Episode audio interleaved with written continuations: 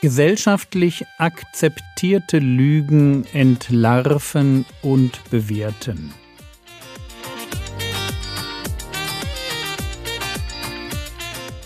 Theologie, die dich im Glauben wachsen lässt, nachfolge praktisch dein geistlicher Impuls für den Tag. Mein Name ist Jürgen Fischer und heute geht es um einen strikten Naturalismus. Wir befinden uns in einer Reihe über gesellschaftlich akzeptierte Lügen, also über Aussagen, von denen man eigentlich ganz einfach zeigen kann, dass sie falsch sind, die sich aber in der Gesellschaft, in der wir leben, breit gemacht haben und das Denken der Menschen um uns herum vielleicht mehr prägen, als uns das manchmal lieb ist. Gestern ging es mir um die Kraft, die in uns steckt und wie es irgendwie normal geworden ist, dass Menschen an sich glauben, an ihr Potenzial. Und wenn man sie fragt, wie sie auf diesen verrückten Gedanken kommen, dann werden sie einem erklären, dass wir die Verrückten sind, weil wir an einen Sündenfall glauben und daran, dass der Mensch sich selbst nicht retten kann sondern einen Retter braucht. Eben eine verrückte Welt. Und deshalb wollen wir uns heute mit einer anderen Lüge beschäftigen und die geht ungefähr so. Lüge Nummer zwei. Es gibt nur das, was man anfassen und messen kann. Was naturwissenschaftlich nicht beweisbar ist, das ist nur etwas für Spinner. Fangen wir mit dem Gag an. Übrigens ein Gag, den man sich gut merken muss, denn viel zu oft wird in Gesprächen gegen den Glauben etwas behauptet, das sich selbst widerspricht. Es fällt nur keinem auf. Und das ist hier auch so. Die Aussage, es gibt nur das, was man anfassen und messen kann, ist eine Aussage, die man weder anfassen noch messen kann, also gehört sie in den Bereich des Nichtwissenschaftlichen. Sie ist eine zutiefst metaphysische Aussage, eine pure Behauptung, die jeglicher experimenteller Grundlage entbehrt und deshalb nicht wirklich existiert, weil man sie ja weder anfassen noch messen kann. Und doch stellen sich Leute hin und sagen, es gibt nur das, was man anfassen und messen kann obwohl sie damit für ihre total unwissenschaftliche, unüberprüfbare Behauptung Anerkennung verlangen. Bitte habt das immer wieder im Blick, wenn ihr mit Leuten redet, die euren Glauben kritisieren. Viele Aussagen in so einer Diskussion widersprechen sich selbst. Aber was sagen wir zu Leuten, die Naturalisten sind, die also davon ausgehen, dass die Natur ewig ist und es nur Materie gibt, und alles andere, das Unsichtbare, bestenfalls eine Einbildung ist. Eine Möglichkeit wäre, sie darauf hinzuweisen, dass ihre Behauptung so gestrickt ist, dass man sie nicht widerlegen kann. Wisst ihr, kein Laboratorium dieser Welt kann mit irgendeinem naturwissenschaftlichen Verfahren die nicht materielle Welt erforschen. Methoden, die für die Erforschung von Materie entwickelt wurden, funktionieren per Definition nicht, wenn es sich um etwas handelt, das nicht Materie ist. Logisch, oder? Wenn etwas übernatürlich ist, dann ist es außerhalb der Natur. Gott ist kein Teil der Natur. Er ist übernatürlich. Übrigens genauso wie ich es im Blick auf das Skript bin, das ich für diese Episode geschrieben habe. Ich bin überskriptisch. Okay, das Wort gibt es nicht. Aber ihr versteht mich, oder? Ich stehe außerhalb des Skriptes, und zwar über dem Skript. Ich kann mich in das Skript hineinschreiben, wenn ich will. Ich könnte jetzt davon schreiben, dass ich als Kind einen Dackel hatte, der Waldi hieß. Und wenn ich das schreibe, dann hat absolut nichts innerhalb des Skriptes diese Information hervorgebracht, obwohl sie sich im Skript befindet. Sie entstammt meiner Erinnerung.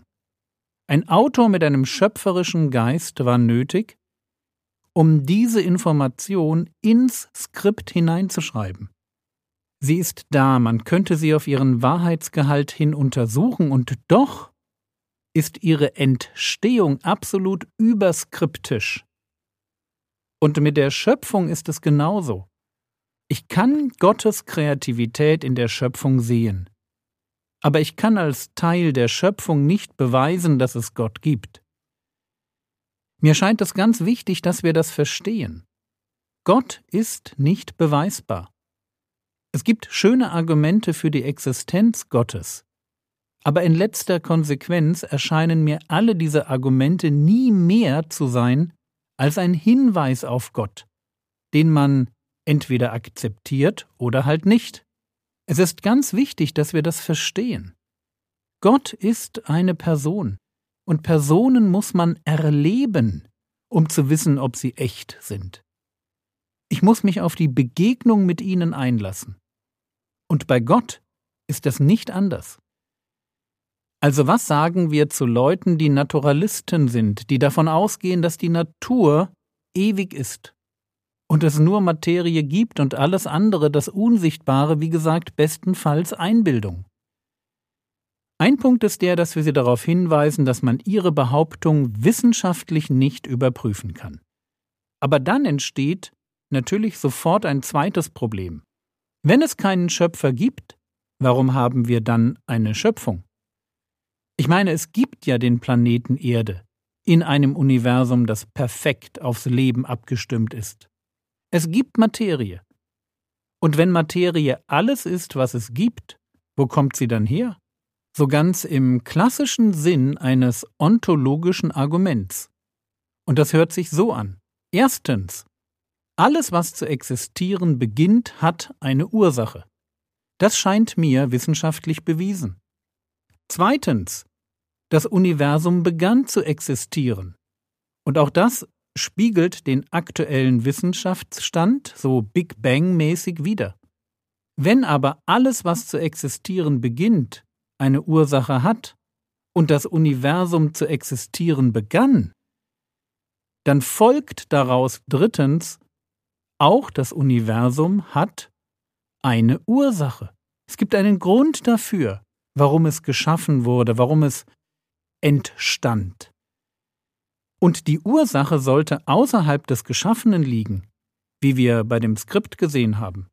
Und seien wir ruhig ehrlich, wer oder was ein Universum erschafft, sollte mindestens einen Willen besitzen, supermächtig sein, unglaublich kreativ und irgendwie auch vernünftig genug, um sich Naturgesetze auszudenken.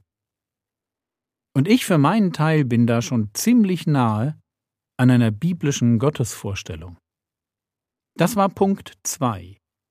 Aber es gibt noch einen dritten Punkt, der mich an einem strikten Naturalismus grundsätzlich stört. Und das ist nicht unbedingt die in meinen Augen unlogische Überhöhung von Wissenschaft, sondern die Tatsache, dass mir ein strikter Naturalismus einfach zu wenig erklärt. In diesem Denken gibt es nämlich keine Liebe, sondern nur Oxytocin. Es gibt keine Verantwortung, sondern nur einen blinden Determinismus der Atome. Es gibt keine Seelen, keinen Geist, ja nicht einmal Gespenster oder andere echt gruselige Erfahrungen oder wirklich ehrfurchtgebietende Momente, die mich in ihrer überwältigenden Dominanz erschaudern lassen. All das ist für den Naturalisten nicht real. Und an der Stelle bin ich dagegen. Wenn zu aller Zeit in allen Kulturen Menschen eine Erfahrung mit dem Göttlichen und dem Übernatürlichen gemacht haben, glauben wir wirklich, dass alle sich über die Natur und den Inhalt dieser Erfahrungen vollständig geirrt haben? Sorry, das ist eher unwahrscheinlich. Es hat wahrscheinlich schon einen Grund, dass in der Menschheitsgeschichte der Atheismus bis heute die sonderliche Ausnahme ist. Die Mehrzahl der Menschen scheint immer schon davon ausgegangen zu sein, dass es mehr gibt als das, was man anfassen und messen kann.